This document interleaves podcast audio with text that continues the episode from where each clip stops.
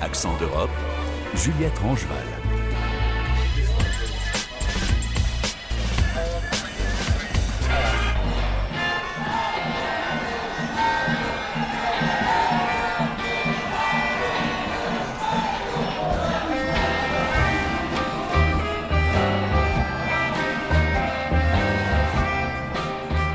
Bonjour, des manifestations à répétition, des grèves tournantes, des sittings, ça se passe au Portugal. Depuis le début de l'année, tout le pays est touché par un mouvement de contestation des professeurs. Les motifs de grogne sont nombreux, une profession vieillissante qui ne pourra partir à la retraite qu'à 67 ans, le manque d'attractivité des carrières et des salaires restés longtemps bloqués pour éponger la crise économique. Les enseignants portugais sont en colère et les négociations pour résoudre le conflit ne semblent pas aboutir. C'est un reportage de Marilyn Darcy. Respect, respect, c'est probablement le mot d'ordre le plus entendu depuis la mobilisation des professeurs début janvier.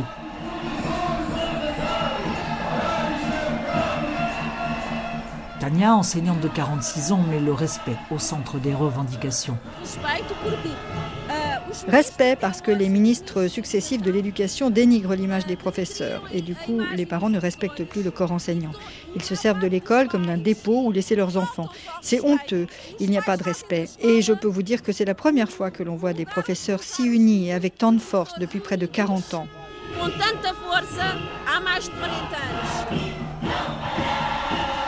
Tania fait partie de ces milliers de professeurs qui battent le pavé depuis début janvier. Ils réclament une mise à plat du système d'affectation pour éviter que des profs soient obligés d'aller enseigner à 400 km de leur domicile en raison des disparités régionales. Comme c'est le cas de Tania, obligée de louer une chambre à Lisbonne alors que sa famille est à 150 km de la capitale.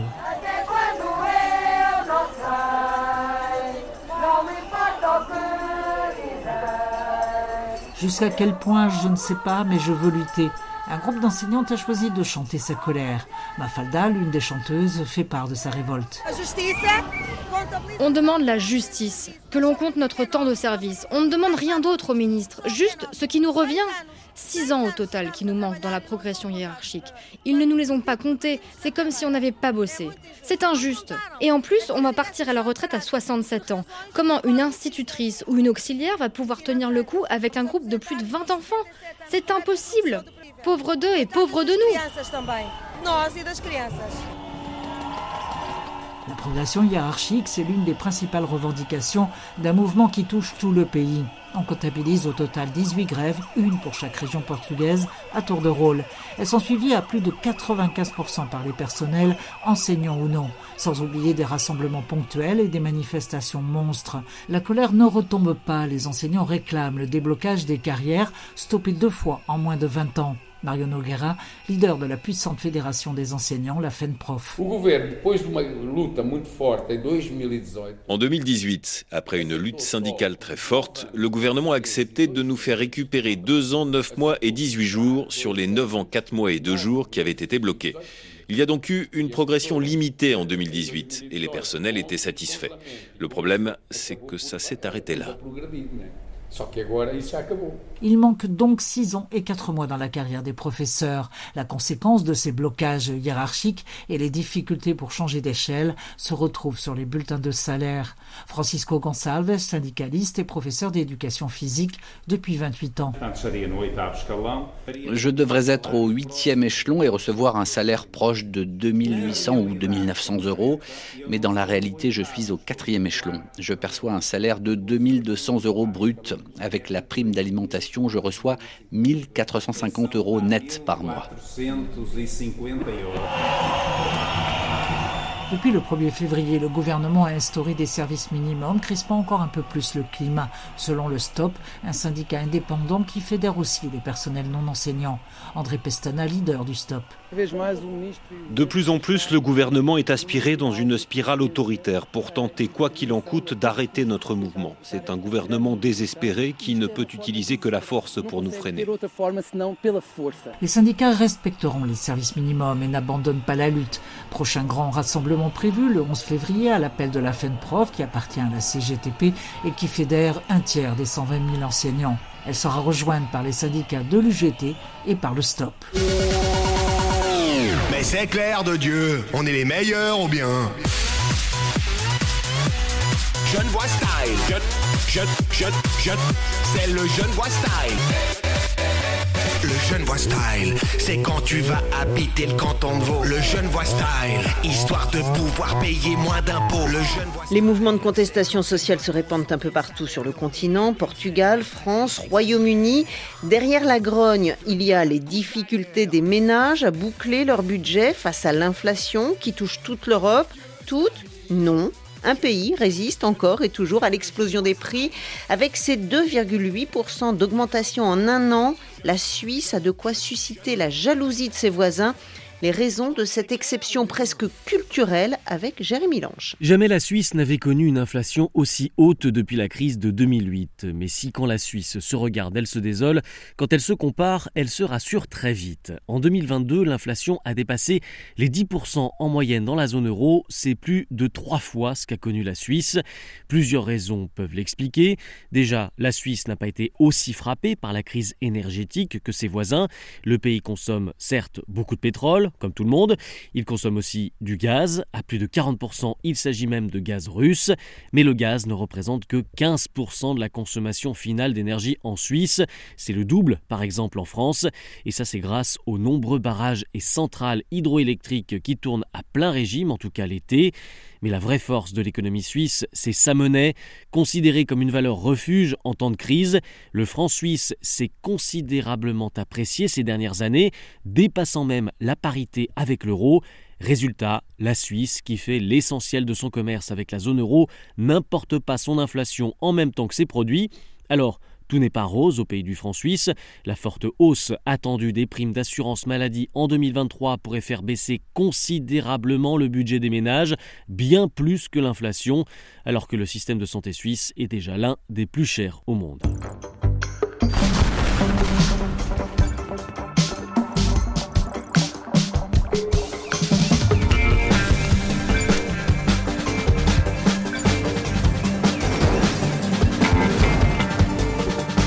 Bienvenue dans la Société du loisir. Nous avons rendez-vous en Suède, au Spell Collectivet. C'est un peu une auberge espagnole pour geeks. Perdu dans un village dans le sud de la Suède, ce lieu de vie accueille des inventeurs de jeux vidéo. Ici, des développeurs du monde entier travaillent pendant plusieurs années pour tenter de percer un marché très concurrentiel dont les revenus, rien qu'en Suède, ont quadruplé en seulement 5 ans. Reportage de Carlotta Morteo. Dans cet open space joyeusement décoré de personnages et de décors de jeux, une dizaine de développeurs tapotent sur leur clavier multicolore de gamers, casque sur les oreilles. Au centre de la pièce, un écran géant, plusieurs canapés, des consoles et plein de manettes pour tester ensemble de nouveaux jeux. Six mois après être arrivé ici, j'ai eu une idée d'un jeu que j'avais envie de développer. Prof en programmation en France, Benoît a découvert Spell Collectivet grâce à une publicité sur Facebook il y a 4 ans et il n'est plus reparti. J'ai quitté mon taf de prof du coup, qui me prenait beaucoup trop de temps, et euh, j'ai décidé de me lancer à 100% euh, là-dedans. Quoi. Je fais mon propre jeu, quoi. C'est un jeu de plateforme. euh, Ça veut dire quoi un jeu de plateforme exactement Un jeu de plateforme, c'est Super Mario, quoi. C'est tu déplaces un personnage qui saute, qui se déplace de droite à gauche, on saute de haut en bas, avec un twist qui fait que, hop, on se déplace autour d'un cube. Donc en fait, il y a quand même de la 3D. Et ça, c'est un jeu euh, que toi tu veux monétiser? Ouais, ouais, ouais, c'est un jeu que je veux euh, vendre, enfin que c'est c'est déjà bien lancé. hein. J'ai. euh, Là, si on, va sur- on est sur internet là pour le coup. Steam. Steam, un site incontournable pour gagner en visibilité puisqu'il permet d'acheter des milliers de jeux vidéo pour PC et de les tester à des stades plus ou moins avancés. Si beaucoup sont là pour développer leurs projets, d'autres, comme Johanna, sont arrivés ici pour se former. J'ai commencé par prendre les cours de programmation ici à l'école parce que je n'y connaissais rien avant. Suédoise, à 30 ans, elle fait partie de la première fournée de diplômés du Spell Collectivet. Aujourd'hui, elle travaille sur un jeu pour smartphone, un marché en très forte croissance. What's your game about? Tu joues le rôle d'un crapaud qui vit dans une forêt avec une mare. Des déchets s'accumulent au fur et à mesure et le crapaud doit les ramasser pour nettoyer. C'est encore un prototype. Je travaille en freelance comme designer sonore pour la télévision, donc j'ai beaucoup de temps libre entre deux contrats. J'ai voulu faire quelque chose de créatif. Et puis, quand j'étais à Stockholm, j'avais du mal à rencontrer des gens. Je passais beaucoup de temps seul. Alors qu'ici, c'est très facile de se faire des amis. On a les mêmes intérêts. Et c'est bien toute la spécificité et l'esprit du lieu. On a une cantine où l'on sert le petit déjeuner, le déjeuner et le dîner, du lundi au dimanche. Le chef est italien, il nous cuisine d'excellents repas. Barbe touffue, pull à capuche aux imprimés gothiques et sourire timide, James Newnorth est le fondateur du Spell Collectivette où vivent aujourd'hui 35 colocataires. Le loyer est de 660 euros par mois. Il inclut une chambre, les repas, le bureau, Internet, les machines à laver, tout. Tu amènes juste ton dentifrice et ton shampoing. Et le jacuzzi de la maison a été offert par une colocataire. Elle a créé son premier jeu ici, dans la maison. Ça a très, très bien marché. Son entreprise est en forte croissance avec des bureaux en Estonie maintenant. Mais puisqu'elle voulait continuer de vivre ici, elle a acheté un jacuzzi pour la maison. Elle est heureuse. Cet ancien EHPAD, situé dans un village de 1000 habitants à Väckelseng, au fin fond d'une forêt du sud de la Suède, est bien plus qu'un lieu de travail ou une école. C'est un lieu de vie, convivial, taillé sur mesure pour les geeks. Mes amis et moi, qui étions dans le jeu vidéo, on était toujours seuls, assis dans notre appartement plusieurs années pour créer un jeu. Tu deviens associable et dépressif. En plus, on louait des appartements en ville, à Malmö, très chers, alors qu'on ne vivait que dans une pièce à côté de l'ordinateur. Niveau cuisine, on se nourrissait de fast-food et de choses rapides à préparer. Tout ça n'était pas très sain. Donc d'abord, on a testé une colocation classique. C'était mieux. Et puis je me suis dit, il y a quelque chose à faire à plus grande échelle, avec plus de services. Au Spell Collectivette se côtoient des gens de 16 nationalités différentes. L'anglais est la lingua franca, mais on est bien en Suède. Et James Newnorth pense qu'un lieu comme le Spell Collectivette n'aurait peut-être pas pu naître ailleurs dans le monde. Grâce à la sécurité sociale et aux infrastructures, tu peux échouer en Suède. Et dans l'industrie du jeu vidéo, il y a beaucoup de prises de risques. La question c'est, peux-tu te permettre de ne pas être payé pendant 4 ans pour créer un jeu qui peut-être ne se vendra pas? En Suède, tu as des aides publiques. C'est la raison pour laquelle tu peux créer, tenter des projets quelque peu insensés. Et parfois, ça marche. En 5 ans d'existence, une trentaine de jeux nés dans cette grande maison ont été commercialisés, une dizaine cartonnent, dont un, Teardown, vendu à plusieurs millions d'exemplaires. What's a good thing to do on a rainy day? I'm gonna read a book today. Or when it's too hot to go outside and play? I'm gonna read a book today. What can take you to a world of make-believe? Where spaceships fly and dinosaurs breathe. Il y a les geeks, les gamers et il y a les amoureux des livres, ceux qui n'ont pas abandonné la lecture. Pour cela, en juillet dernier, la maison d'édition britannique Hodder Stoughton du groupe Hachette a lancé un partenariat avec TFL, Transport for London, les transports de la capitale britannique. Ils ont créé un club de lecture pour les usagers, Marie Billon. Il y a ceux qui se promènent en caleçon dans le métro une fois par an pour susciter la conversation, disent-ils. Et puis il y a ceux qui ont accepté le fait que le contact humain dans la rame de métro, ça ne tentait pas grand monde. Le club de lecture de TFL semble appartenir à la seconde catégorie. Il a été lancé en juillet dernier. Pour un peu plus de l'équivalent de 5 euros par mois, les membres du club ont accès à un livre parmi trois présélectionnés par la maison d'édition, un dans chacune des catégories suivantes crime ou thriller, fiction et essai. La plupart des livres sont des nouveautés, ça va du guide de cuisine vegan au roman à succès en passant par le récit de voyage. De quoi s'évader quand on avance à 33 km/h en moyenne à 50 mètres sous terre. Mais le succès du book club de TFL est difficile à mesurer. La maison d'édition qui a créé ce partenariat avec Transport for London entretient le mystère sur le nombre d'adhérents. La communauté de lecteurs du club de lecture de TFL n'est en tout cas pas très locale sur les réseaux sociaux quand TFL poste les nouveaux titres disponibles. Les commentaires sur les ouvrages sont rares. En fait, le book club n'a pas de compte ou de page à lui seul, il est intégré à ceux des transports londoniens, noyant les informations du club de lecture à celles liées aux bus et au métro. On est loin d'une communauté de lecteurs active, comme a su le créer la reine consort. Camilla a créé sa Reading Room, son club de lecture, pendant la pandémie et l'a conservé en devenant reine. Elle compte plus de 150 000 abonnés sur Instagram qui utilisent aussi ce compte comme un forum de discussion sur la littérature.